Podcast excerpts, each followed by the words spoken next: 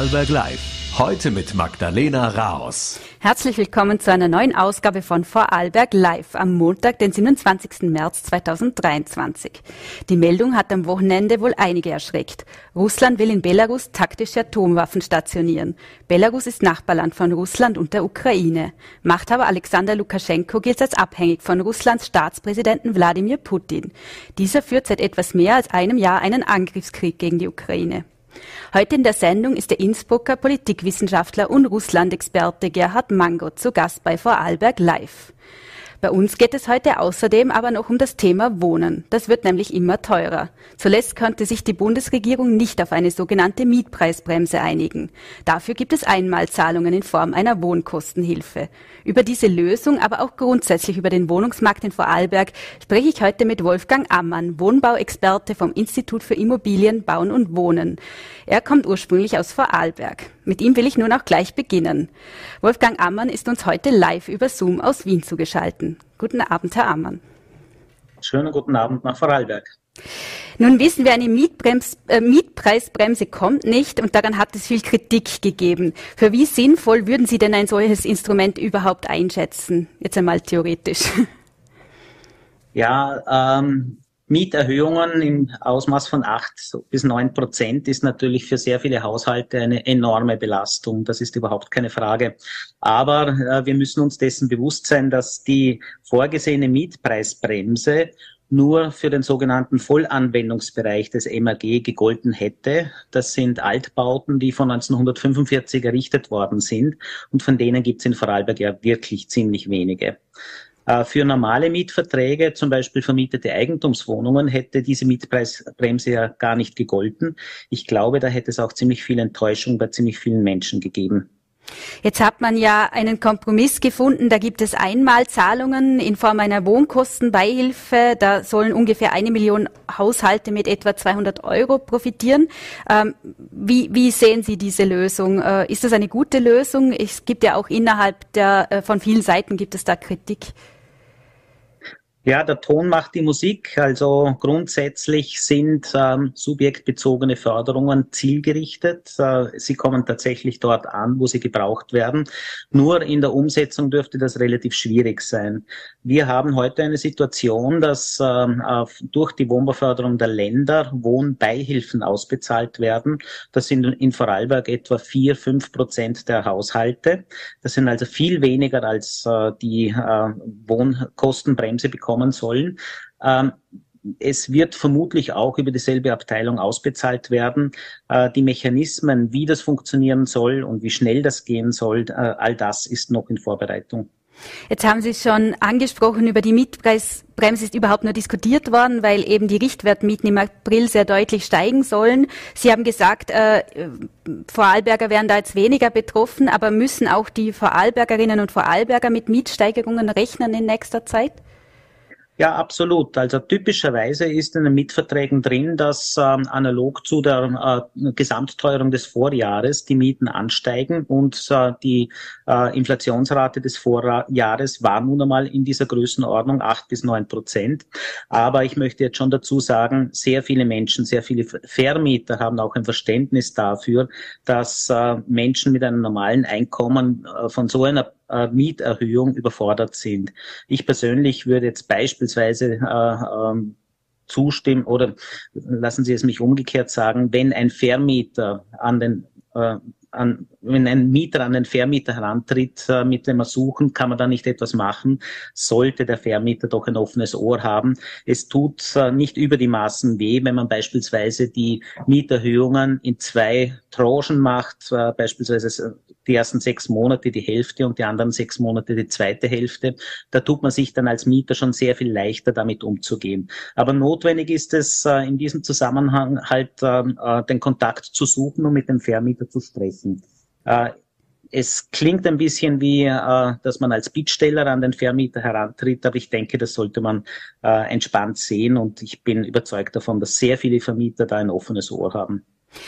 Wieso schießen denn die Mietpreise so in die Höhe? Das ist ja nicht eine äh, Entwicklung, die sich erst seit kurzem angekündigt hat. Ich habe da nachgeschaut, laut Statistik Austria lag die durchschnittliche Miete pro Quadratmeter in Vorarlberg 2005 bei rund 6 Euro. Im vergangenen Jahr waren es schon 11 Euro, was auch über die Inflation hinausging. Warum kommt es da zu so einem Anstieg seit Jahren?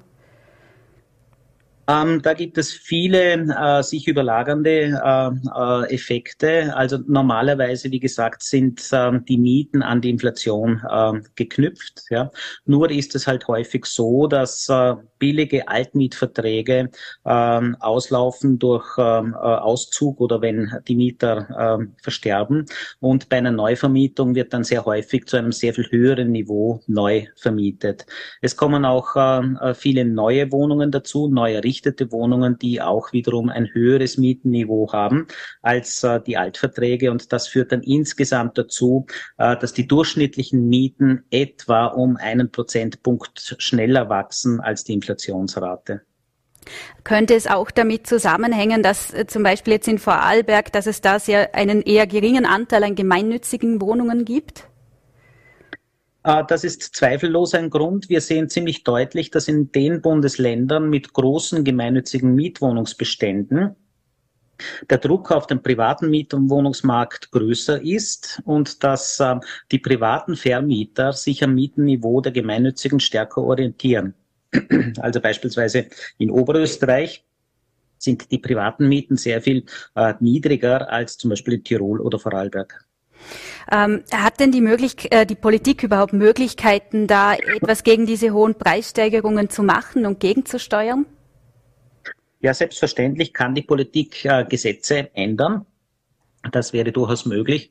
Und äh, aus meiner Sicht wäre beispielsweise ein geeigneter politischer ein geeignetes politisches Konzept vom einjährigen Durchschnitt auf zum Beispiel einen fünfjährigen oder zehnjährigen äh, Durchschnitt äh, umzuwechseln. Da hätte man äh, bei einem solchen Wechsel des Systems äh, sofort eine Reduktion auf zweieinhalb Prozent äh, Mietpreissteigerung. Äh, Wäre es auch zum Beispiel die Arbeiterkammer fordert eine Abschaffung von Vertragsbefristungen bei Mietverträgen. Könnte das auch Abhilfe schaffen oder wäre das jetzt eher weniger sinnvoll? Naja, das ist eine lange Forderung äh, zwischen äh, von Seiten der äh, Mietervertretungen. Ähm, es ist halt äh, ein recht grundlegender Interessenkonflikt zwischen Vermietern und Mieter. Die Vermieter wünschen sich mehr äh, äh, Handlungsoptionen für ihre äh, äh, Wohnungen.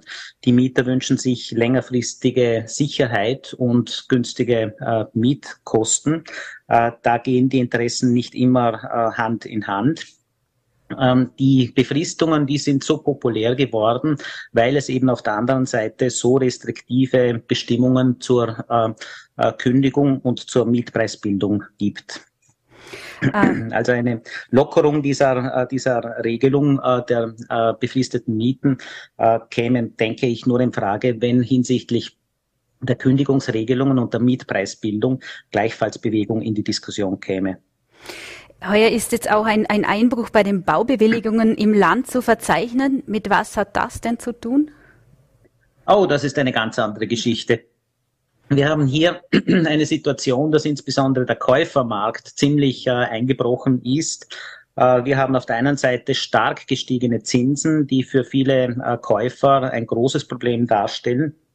Und wir haben auf der anderen Seite die sogenannte KIM-Verordnung. Das sind die Rahmenbedingungen für äh, die ähm, Erlangung einer äh, Hypothekarfinanzierung. Da gibt es jetzt neue Regelungen, dass man mindestens 20 Prozent Eigenkapital aufbringen muss, dass man maximal 40 Prozent des Haushaltseinkommens für die Kredittilgung und das maximal 35 Jahre lang äh, erlangen muss. Und da sind sehr viele, die früher noch Kunden am Wohnungsmarkt waren, äh, schlicht äh, aus dem Markt herausgefallen.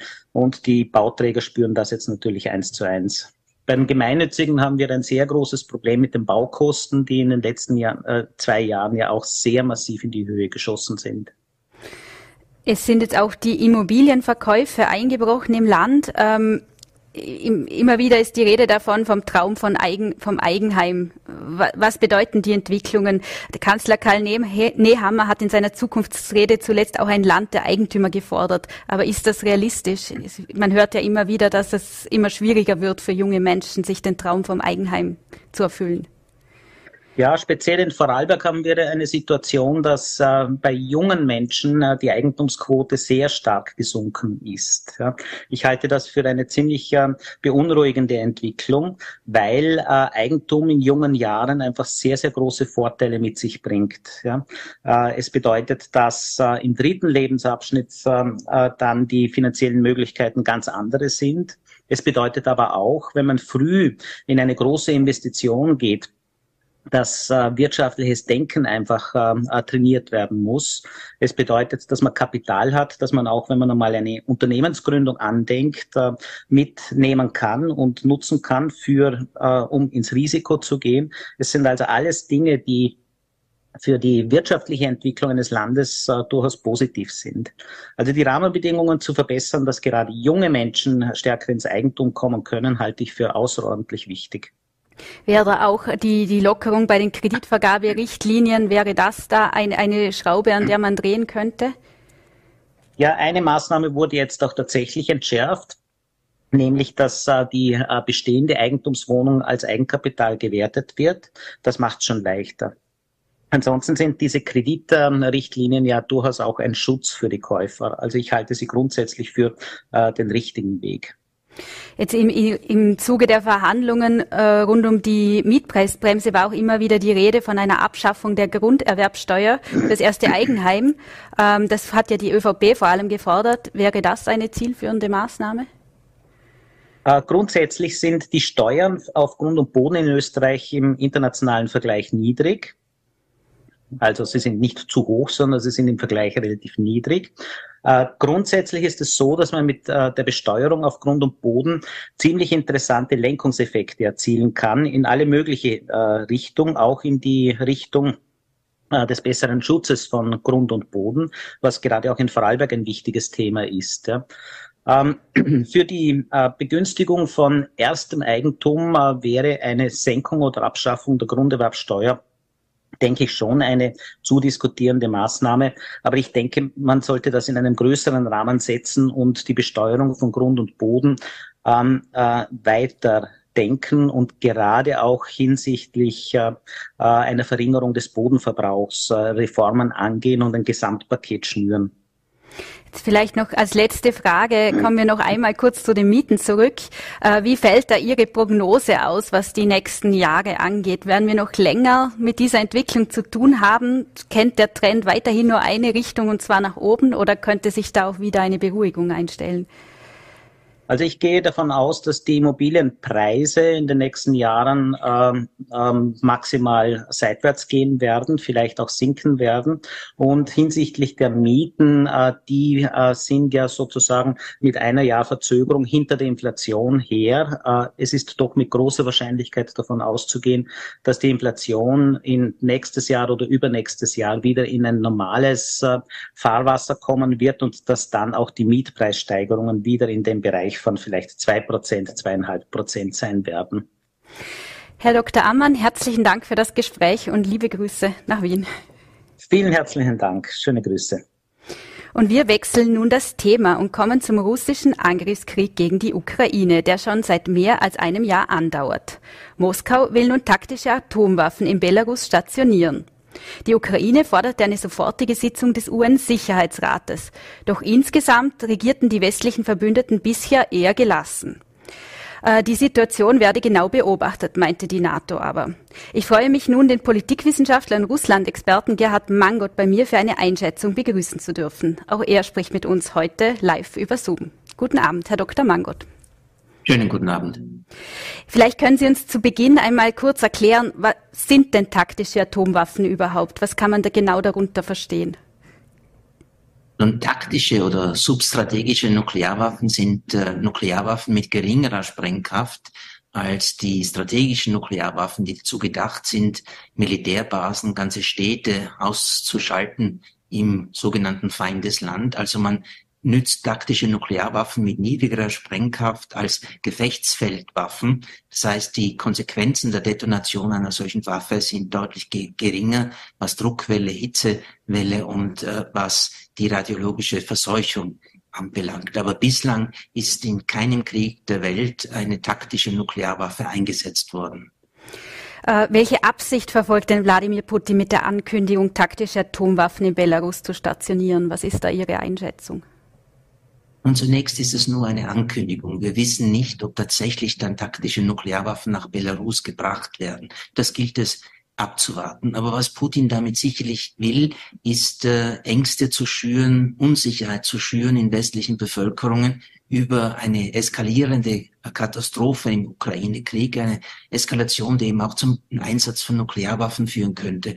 Diese Botschaft der Verunsicherung, die will Putin damit senden. An der gesamtstrategischen und militärischen Lage änderten auch taktische Nuklearwaffen in Belarus nichts. Aber für wie realistisch halten Sie denn ein Szenario, in dem nukleare Waffen tatsächlich auch eingesetzt werden könnten? Ich halte es für wenig wahrscheinlich, aber ich halte es für möglich. Es gibt ein Restrisiko des Einsatzes von taktischen Nuklearwaffen. Ein solches Restrisiko sehe ich, wenn Russland dabei wäre, die Krim zu verlieren, die 2014 annektiert wurde von der Ukraine. Wenn das passiert, wenn also eine desaströse Niederlage Russlands droht, die auch Wladimir Putin äh, vom Amt des Präsidenten entfernen könnte, ihn stürzen könnte, dann halte ich den Einsatz von taktischen Nuklearwaffen für möglich. Also nicht wahrscheinlich, aber für möglich. Und die Politik muss sich entscheiden, wie sie mit diesem Restrisiko umgeht. Ob sie sagt, das ist nur ein Bluff und wir wollen es auf den Bluff ankommen lassen oder ob sie sagt, das Risiko ist zu groß, deswegen müssen wir die Kriegsziele der Ukraine in diesem Krieg beschränken, jedenfalls sicherstellen, dass diese nicht sich anschickt, die Krim zurückzuerobern. Sie haben im Interview mit den VN mit Blick auf die nuklearen Drohungen ähm, im, zu Beginn des Jahres zwei Lager im Wester, Westen ausgemacht. Eben das eine, das alles für einen Bluff hält und das andere, das da ein bisschen vorsichtiger ist. Ist das nach wie vor so und wer gehört da zu welchem Lager?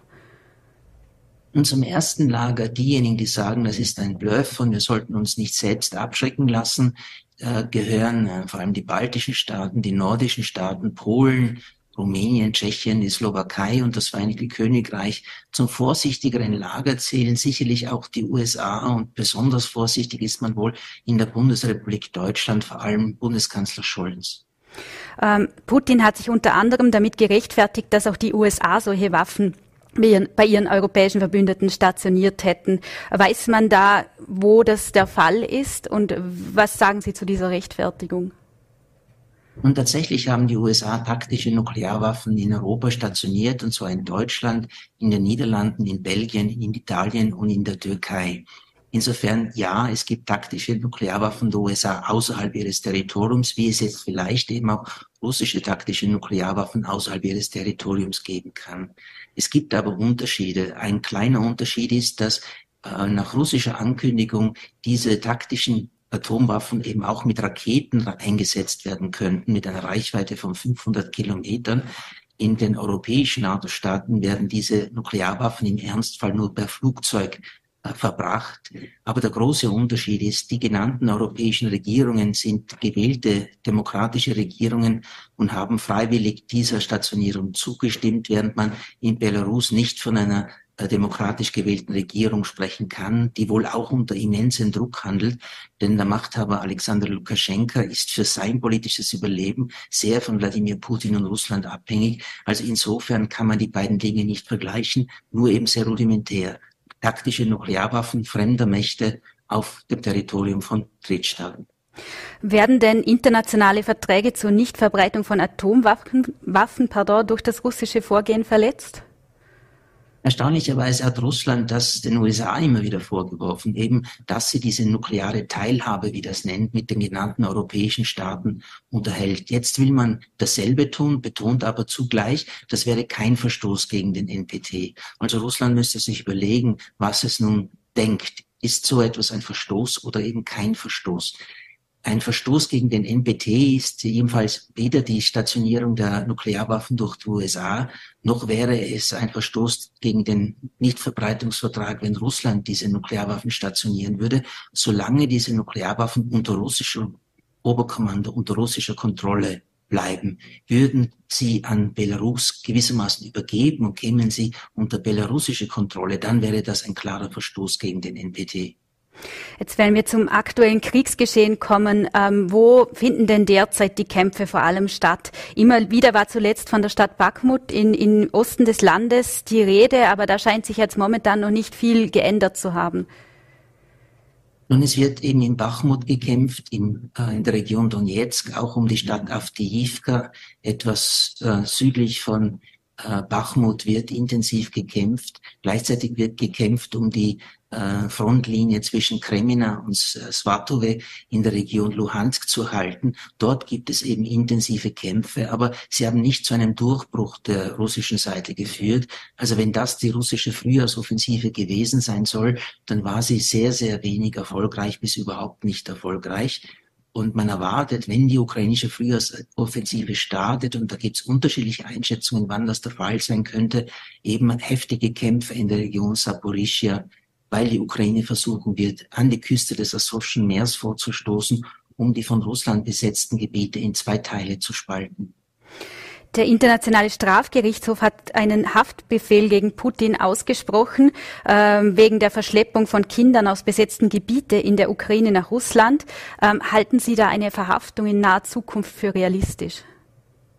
Nein, denn Putin wird sicherlich nicht in jene 123 Länder reisen, die dieses römische Statut, das ist die Vertragsgrundlage des Internationalen Strafgerichtshofes, zumindest unterzeichnet, wenn auch noch nicht alle ratifiziert haben. Er wird sich also äh, hüten davor, in ein solches Territorium zu gehen, in Russland ihn verhaften. Das wäre nur möglich, wenn es in Russland einen Umsturz gäbe, einen pro-westlichen Umsturz und Putin tatsächlich von Russland in Haft und ausgeliefert würde.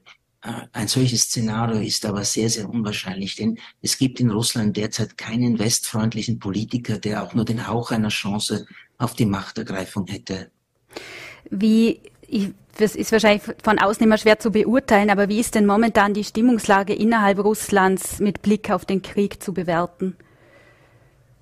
Nun, in weiten Teilen der Bevölkerung findet diese sogenannte militärische Spezialoperation noch immer Unterstützung die Narrative, die der Staat verbreitet über die staatlichen Medien, man kann auch sagen die Propaganda, wirkt bei vielen, nämlich, dass der Westen Krieg führe gegen Russland, um Russland zu zerschlagen, um Russland als Staat zu zerstören und um die russische Lebensweise zu vernichten. Das wird offiziell über diesen Krieg gesagt. Aber es gibt natürlich auch Bevölkerungsschichten, tendenziell jüngere, besser gebildete, besser verdienende Schichten in den großen Städten, die sich über alternative Medien informieren und natürlich ein sehr viel differenzierteres Bild zu diesem Krieg haben, nämlich vor allem erkennen, dass es ein Krieg ist, ein Krieg der nicht rechtens ist und der für Russland sehr, sehr unglücklich verläuft. Äh, jetzt war zuletzt der chinesische Staatspräsident Xi Jinping, hat Putin gerade in Moskau besucht. Dabei haben die beiden Staatschefs auch Geschlossenheit demonstriert. Für wie eng halten Sie dieses Verhältnis? Und beide Seiten haben betont, es handelt sich nicht um eine politische oder militärische Allianz. Bei der Militärseite kann man sicherlich sagen, nein, das ist keine Allianz, aber sicher eine sehr enge Abstimmung in den Rüstungsindustrien bei gemeinsamen Übungen der Militärs der beiden Länder, bei gemeinsamen Patrouillenflügen oder Marineoperationen. Politisch kann man aber durchaus von einer Allianz zwischen beiden Ländern sprechen, denn äh, China und Russland vereint vor allem die Perspektive darauf, den Abstieg der Vereinigten Staaten als Führungsmacht auf dieser Welt zu befördern und die Welt multipolar zu machen, wie Sie das nennen. Das heißt, dass es neben den USA noch viele andere Machtpole gibt, wie etwa Russland, China, Indien, Japan oder die Europäische Union. Das einzieht und noch viel mehr Konsens in vielen wichtigen Fragen des internationalen Rechtes. Und man beobachtet auch, dass im Sicherheitsrat der Vereinten Nationen Russland und China zwar nicht immer gleich abstimmen, aber jedenfalls niemals gegeneinander. Auch das macht diese Beziehung zwischen den beiden Staaten zu einer politischen Allianz. China hat auch einen sogenannten Friedensplan für die Ukraine vorgelegt. Ähm, immer wieder betont es auch seine neutrale Position. Ähm, wie neutral ist denn China wirklich und wie bewerten Sie diesen Friedensplan? Und China hat das selbst herabgestuft und sp spricht nur noch von einem Positionspapier. Das ist so vage formuliert mit lauter allgemeinen Prinzipien des Völkerrechts, dass es einfach nicht taugt als Verhandlungsgrundlage. China betont zwar seine Neutralität, aber China ist doch sehr stark auf Seiten Russlands, politisch und diplomatisch jedenfalls, ist wichtig für den russischen Außenhandel. Russland konnte vor allem sehr viel Öl, Gas und Kohle nach China exportieren, dass es eben nicht mehr nach Europa exportieren durfte und darf. China versorgt den russischen Inlandsmarkt mit Produkten, die aus dem Westen nicht mehr geliefert werden. Also in dieser Hinsicht ist China sehr eng an Russlands Seite. Was China nur nicht tut, ist äh, militärische Waffen an die russische Seite zu liefern, die dann im Krieg eingesetzt werden könnten. Das will man in China nicht, aber will man auch vor allem deswegen nicht, weil die USA für einen solchen Fall Sanktionen gegen chinesische Privat- und Staatsunternehmen angekündigt haben. Ist das also ein, ein eher unrealistisches Szenario, weil die USA haben da ja auch sehr deutlich gewarnt davor, dass das passieren könnte? Ähm, es ist ein sehr unrealistisches Szenario, dass äh, China Russland Waffen liefern wird, außer Russland steht vor einer katastrophalen Niederlage, denn das Interesse Chinas ist sicherlich nicht, dass Russland hier dauerhaft geschwächt wird, etwa im Umgang mit den Vereinigten Staaten. Was China auch verhindern will, ist, dass Putin stürzt, denn die Achse zwischen Putin und Xi, den beiden Präsidenten, ist ein wichtiger Stabilitätsfaktor in den bilateralen Beziehungen und nichts fürchtet man in Peking mehr als einen westorientierten Machtwechsel in Russland. Das möchte man auf alle Fälle verhindern. Ist Russland auch vielleicht gar nicht so isoliert, wie es der Westen gerne hätte? Russland ist völlig isoliert vom Westen. Ja, da gibt es eine Eiszeit eingefrorene Beziehungen und das wird meines Erachtens nach auch so lange bleiben, wie Wladimir Putin an der Macht ist. Aber äh, Russland ist nicht global isoliert. Russland hat viele äh, zwar nicht Bündnispartner, aber freundlich gesinnte, unterstützende Staaten, nicht nur China und Indien, die arabischen Staaten am Golf, oder mehrere afrikanische Staaten, sondern auch einige südostasiatische und lateinamerikanische äh, Staaten sind Russland gegenüber sehr freundlich gesinnt und haben diesen Krieg eben nicht verurteilt. Als abschließende Frage, ähm, der Krieg dauert bereits mehr als ein Jahr. Ähm, wie lange glauben Sie, ich, Prognosen sind immer schwierig, aber wie lange glauben Sie, wird es noch gehen? Es hängt sicherlich sehr davon ab, wie erfolgreich die ukrainischen Offensiven sein werden, um von Russland besetztes Territorium zurückzuerobern. Äh, wenn sie sehr erfolgreich sein werden, dann kann der Krieg auch bis Jahresende, Jahresanfang des nächsten Jahres zu Ende gehen. Wenn diese Offensiven aber nur mager erfolgreich sind, dann ist mit einem weiteren Abnützungskrieg zu rechnen, der nicht nur dieses Jahr, sondern vielleicht auch noch mehrere Jahre dauern kann. Herr Professor Mangott, herzlichen Dank für die Einschätzungen und liebe Grüße aus Vorarlberg. Sehr gerne, liebe Grüße aus Innsbruck. Und wir haben nun das Ende der heutigen Sendung erreicht. Ich freue mich, dass Sie mit dabei waren und wünsche Ihnen noch einen angenehmen Abend. Die nächste Ausgabe von Vorarlberg Live gibt es morgen am Dienstag. Sie finden uns wie immer um 17 Uhr auf Voll.at, VNAT und Ländle TV. Machen Sie es gut. Bis zum nächsten Mal.